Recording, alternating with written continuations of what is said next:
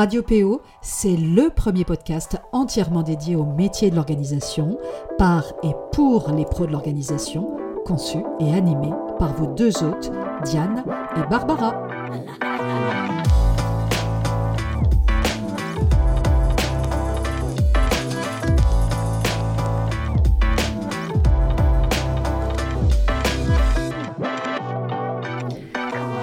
Bonjour à tous et bienvenue sur Radio PO, la radio des pros de l'organisation. Je suis ravie d'être de retour au micro cette semaine pour vous parler d'un sujet qui me paraît important et dont chaque créateur d'entreprise devrait avoir pleinement conscience, et plus spécifiquement les professionnels de l'organisation. Comme j'aime le dire, et je le pense très sincèrement, faire le choix d'une reconversion dans un secteur encore émergent, même s'il est en fort développement et qu'il a de très beaux jours devant lui, c'est un choix audacieux que je salue. Il n'en reste pas moins que même si vous avez mis toutes les chances de votre côté en faisant le choix de vous former du mieux possible, il vous appartient ensuite à vous et à vous seul de décider de la façon avec laquelle vous allez essayer de vous faire une place dans ce métier, mais aussi de comment vous allez parvenir à vous faire connaître. Alors pas forcément du plus grand nombre, mais de vous faire connaître et repérer par vos cibles commerciales. A priori, vous ne cherchez pas nécessairement la renommée, mais bien de trouver des clients et ainsi pratiquer le métier qui fait sens pour vous, mais aussi gagner suffisamment d'argent pour en vivre et pour pérenniser votre activité. La pérenniser, c'est tout simplement l'assurance de pouvoir continuer d'exercer le métier qui vous plaît, et ça, bien évidemment, ça n'a pas de prix. J'ai évoqué le fait de pouvoir en vivre. Alors cette notion visant à s'interroger sur ce que l'on entend par vivre de ce métier fera l'objet d'un épisode à part entière. En effet, il appartient à chacun de définir à la fois ses besoins et ses objectifs financiers. Ils vont donc indéniablement varier d'une personne à l'autre. Ce qu'il faut savoir, c'est que dans les faits, certains parmi vous parviennent à vivre de leur activité, même à très bien en vivre, et d'autres n'y parviennent pas. C'est malheureusement la dure loi de l'entrepreneuriat, peu importe le secteur d'activité. Les raisons peuvent être multiples et la première raison qui est souvent invoquée en cas d'échec dans notre métier de PO est celle justement du métier encore trop émergent, que le public n'est pas au rendez-vous, n'est pas prêt, etc. Mais à mon sens, il faut avoir le courage de regarder plus loin et essayer de prendre un peu de hauteur pour faire son autocritique analyser de manière objective les choix qui ont pu être faits, la façon dont on a fait les choses, mais aussi la pertinence des offres que l'on propose, analyser sa posture professionnelle, sa relation client, faire le point sur les actions qui ont été mises en œuvre pour se faire connaître, ou encore le manque d'action. Plus facile à dire qu'à faire, surtout quand on pense de prime abord avoir tout fait pour y parvenir et que l'amertume de ne pas y être encore parvenu est encore très, voire trop présente. Il faut garder à l'esprit que c'est un ensemble multifactoriel et qu'il suffit parfois de peu de choses pour basculer du côté tant convoité de la rentabilité. Que le métier soit émergent ou non, une entreprise doit avant tout proposer des produits ou des services qui répondent à un besoin ou à une problématique. À partir de là, il faut faire se rencontrer les deux et réunir un maximum de critères pour faire qu'un prospect devienne un client et si possible un client fidèle, bien sûr, c'est encore mieux. Je vous laisse le soin de réfléchir aux critères en question, mais cela va bien sûr concerner en premier lieu votre professionnalisme qui ira de pair avec la confiance qu'ils vous porteront pour les accompagner au mieux. En tant que client, on peut accepter de mettre le prix, mais on attend une prestation de qualité. Le choix du professionnel va donc passer, même inconsciemment, par le choix de quelqu'un dont on estimera que le travail paraît très pro et efficace. Ce n'est évidemment pas le seul critère, vous vous en doutez, mais interrogez-vous sur ce qui fait ou va faire que votre entreprise est perçue comme suffisamment professionnelle pour convaincre de futurs clients. N'hésitez pas à les lister par écrit et à compléter la liste au fil du temps. Pour en revenir à l'objet précis de cet épisode, en tant qu'organisme de formation qui forme notamment au home organizing depuis début 2018, donc depuis 5 ans déjà, on a désormais un certain recul sur les personnes qui parviennent à faire décoller leur activité et celles qui rencontrent plus de difficultés. On a notamment pu constater un peu trop souvent qu'une fois certifiés et après avoir construit leurs offres commerciales, beaucoup vont se concentrer sur la création de leur site internet et d'un ou plusieurs réseaux sociaux. Ils vont ainsi passer tout leur temps en création de contenu et attendre que ça tombe. Bon, selon nous, ça ne suffit pas. On pense qu'il faut commencer par bien définir ça ou ses cibles commerciales. Cela vous permettra d'avoir plus d'éléments en main pour élaborer une véritable stratégie. Par exemple, on ne cherchera pas à atteindre de la même manière des seniors qu'une jeune mère de famille.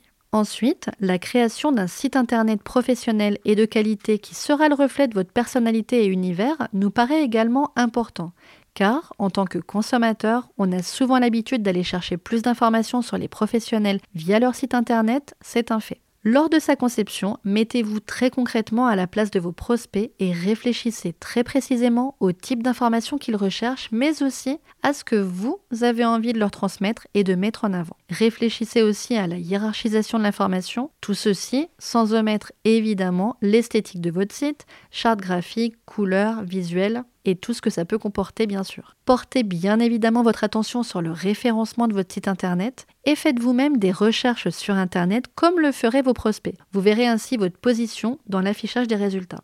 En fonction de vos cibles commerciales et de votre stratégie de développement, vous allez sans doute créer et vouloir développer un ou plusieurs réseaux sociaux, un compte Instagram, TikTok, LinkedIn ou encore Facebook pour ne citer que, mais on ne saurait vous conseiller de ne pas multiplier les réseaux. Demandez-vous plutôt ce que chacun d'eux peut vous apporter et donc choisissez-les en conscience. La création d'un compte, c'est rapide, c'est facile.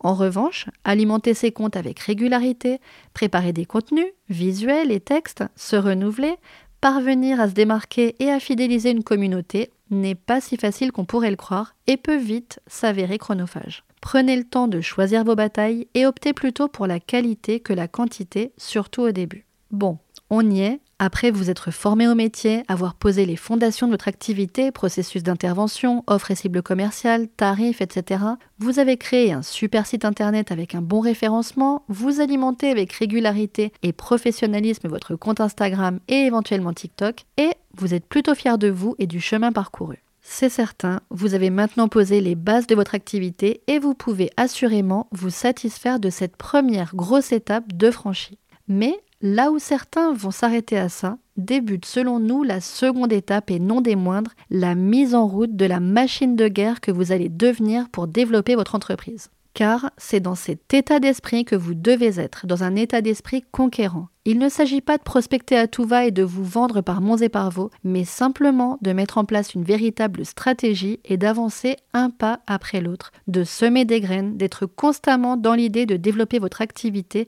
encore et encore. On dit souvent que notre entreprise, c'est un peu notre bébé, notre autre enfant. Et c'est justement parce qu'on met toute notre énergie pour la voir éclore d'abord et la voir grandir, s'épanouir ensuite. À partir de ce moment-là, il vous appartiendra de faire la différence et de vous imposer dans le décor. Faites-vous une place, votre place, avec éthique et professionnalisme, c'est important, mais ne laissez pas de place au hasard, allez chercher votre réussite. Soyez vous-même assuré qu'il ne peut en être autrement et donnez-vous les moyens. J'ajouterai même, donnez-vous les moyens de vos ambitions. Tout d'abord, et on ne le répétera jamais assez, vous devrez assurément avoir confiance en vous et en votre projet ou activité. Réfléchissez à tout ce qui va vous aider à avoir davantage confiance, à tout ce qui vous aidera à vous sentir plus légitime comme le fait de continuer à vous documenter, à vous intéresser aux thématiques périphériques à votre domaine d'activité, à gagner en aisance. Vous aurez alors fait la majeure partie du travail. Et justement, c'est du travail, c'est de l'entraînement aussi, mais ça paye indéniablement. Comme on le dit souvent avec Diane, c'est sur le terrain qu'on apprend son métier. Alors, bien sûr, expérience après expérience, vous gagnerez là aussi en confiance tant sur votre capacité à répondre aux problématiques de vos clients que dans la justesse de votre posture de professionnel. Ce qui sera important, c'est de vous fixer des objectifs précis et de déterminer ensuite les actions que vous allez très concrètement mettre en œuvre pour atteindre ces objectifs. Je vous invite d'ailleurs à écouter ou réécouter notre épisode 16 de la saison 1 de Radio PO, mettre toutes les chances de son côté pour atteindre ces objectifs, où Diane vous livre de précieux conseils. Demandez-vous ensuite avec quels moyens vous pourrez y parvenir. Avez-vous d'ores et déjà tout ce qu'il faut pour les mettre en œuvre? Je parle ici des ressources nécessaires, suffisamment de temps, de moyens financiers, de compétences. Que vous manque-t-il aujourd'hui pour mettre en œuvre tel ou tel autre objectif? Et ensuite, action-réaction, mais pas n'importe comment, il vous faudra alors prioriser selon différents critères, les programmer dans le temps et faire le maximum pour s'y tenir. Pour chacune de vos actions, pensez aussi à moyen terme à analyser le retour sur investissement. Ce que cela vous aura apporté, que ce soit en clientèle ou encore en visibilité par exemple, était-ce utile et pertinent comparativement au temps passé? Cette action mérite-t-elle d'être renouvelée ou même d'être régulièrement renouvelée et à quelle fréquence? Réfléchissez au temps fort de votre activité, prévoyez des actions spécifiques pour ces temps forts, soyez autant que possible dans l'anticipation. Et puis, essayez d'être résilient et persévérant. Vous aviez travaillé à une offre dans laquelle vous aviez fondé beaucoup d'espoir et ça n'a pas abouti comme vous l'aviez imaginé, vous serez déçu, et c'est normal.